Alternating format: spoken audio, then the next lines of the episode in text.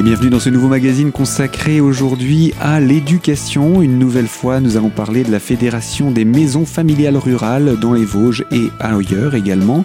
Nous sommes pour cela en compagnie d'Émilie Michel. Bonjour. Bonjour. Je rappelle que vous êtes chargée de communication de cette fédération et euh, nous parlons, nous avons commencé d'ailleurs à en parler lors de notre précédente émission. Nous présentons le fonctionnement de ces maisons familiales rurales, les MFR, et euh, comme leur objectif est l'accompagnement, l'écoute et l'alternance, j'imagine que dans ce cadre, les effectifs des classes doivent être d'autant réduits.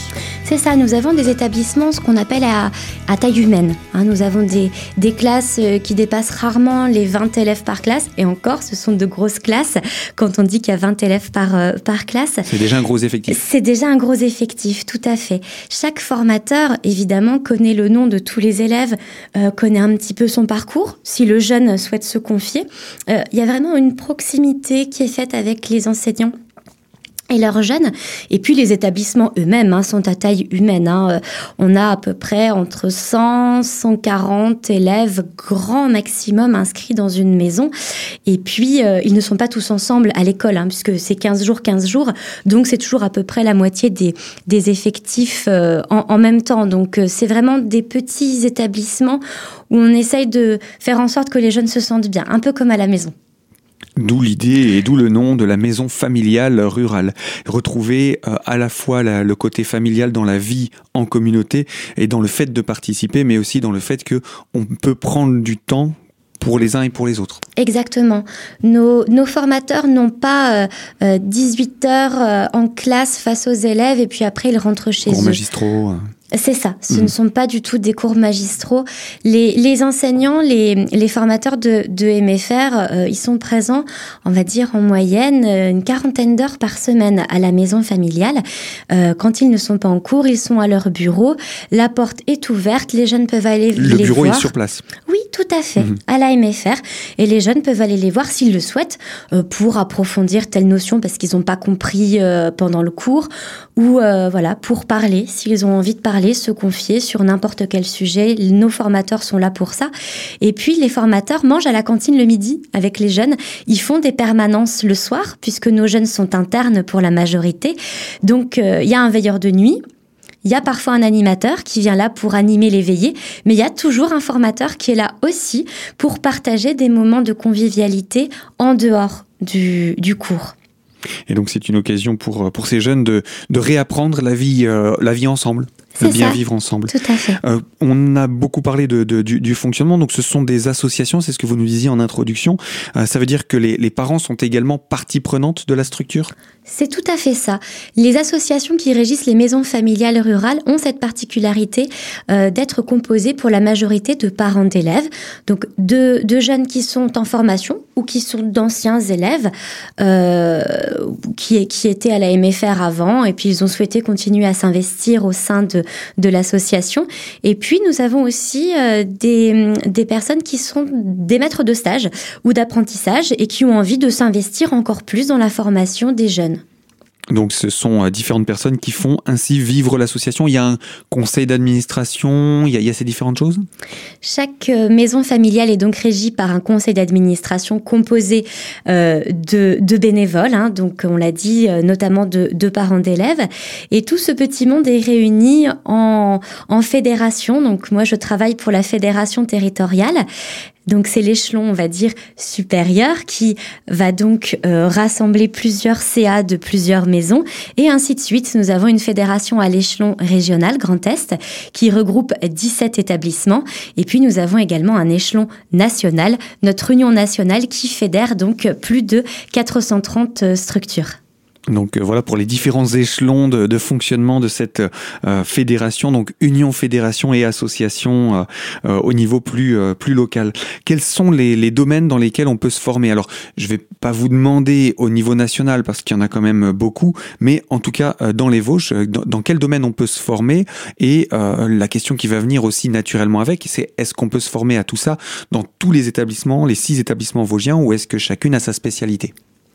À partir de la quatrième et également en classe de troisième, les jeunes vont être ce qu'on appelle en orientation. Ils vont pouvoir faire leur stage dans n'importe quelle structure qui les intéresse.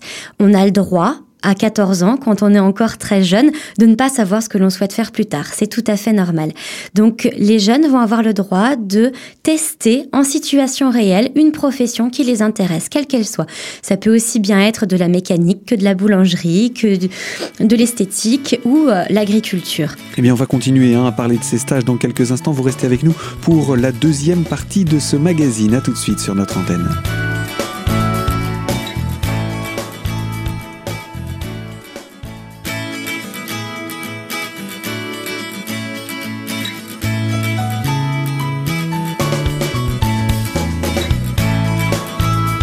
Deuxième partie de ce magazine consacré à la thématique de l'éducation et en compagnie de la Fédération des maisons familiales rurales, en compagnie d'Émilie Michel chargée de communication. Nous parlions de, ces stages qui s'organisent à partir de la quatrième. Combien de temps durent ces stages? Alors les stages durent en moyenne, alors c'est des périodes de 15 euh, jours, hein, deux semaines. Et euh, il me semble que ces stages peuvent avoir une durée dans le même établissement jusque deux mois. Mhm. Si vraiment le stage se passe bien et que voilà tout. C'est de l'initiation en tout cas, c'est de la découverte Exactement, c'est ça. Le, jeune doit pouvoir se faire une idée concrète euh, de la réalité d'un métier. Mhm. Parce que on peut se dire, je souhaiterais être boulanger et se rendre compte que en situation réelle, le métier de boulanger présente certes des avantages, mais peut-être aussi des inconvénients.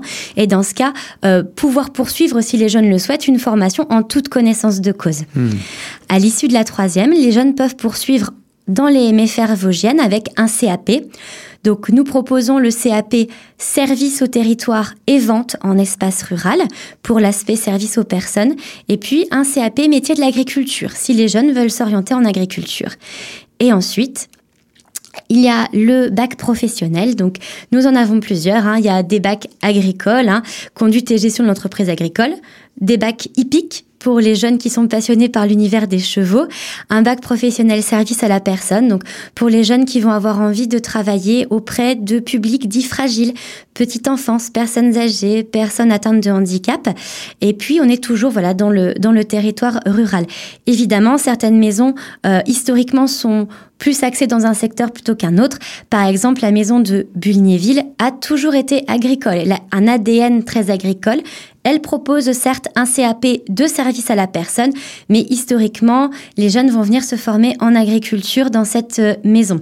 D'autres maisons, comme celle de Saint-Dié, par exemple, euh, vont être euh, voilà historiquement dans le service à la personne, et en effet, les jeunes vont pouvoir se former au bac professionnel service à la personne.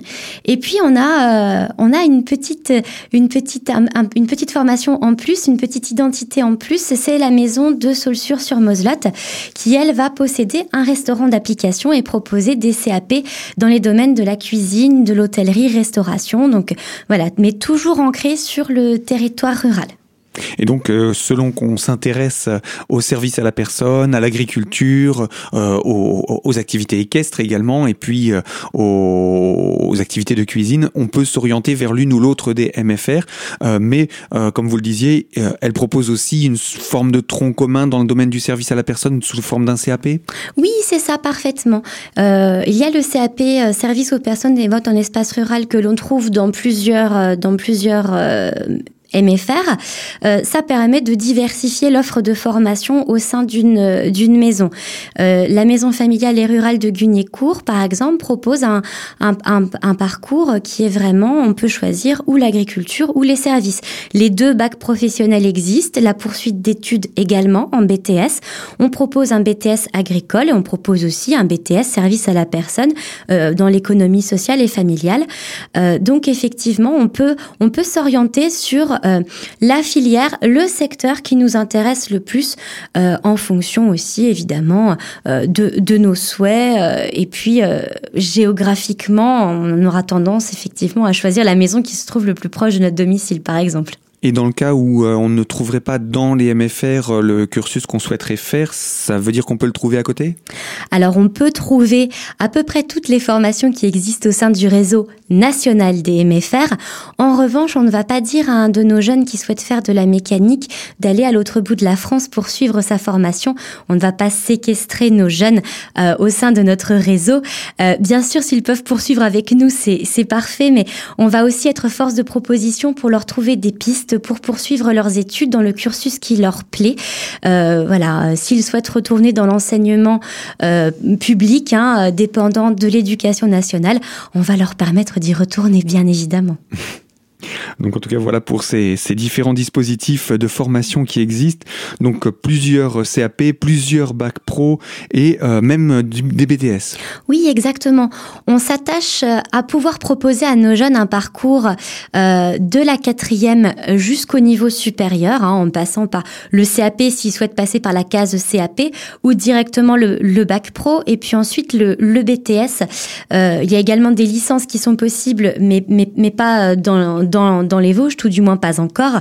Mais il est vrai qu'on se dit que si un jeune en quatrième se plaît dans l'enseignement par alternance en MFR, on doit être capable de pouvoir lui proposer de poursuivre l'essentiel de son parcours en notre compagnie. Oui, et tout cela lui permet de se qualifier également davantage avant l'entrée dans la vie active. C'est ça, tout à fait.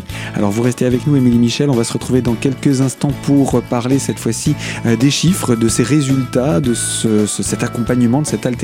Alors à tout de suite sur notre antenne.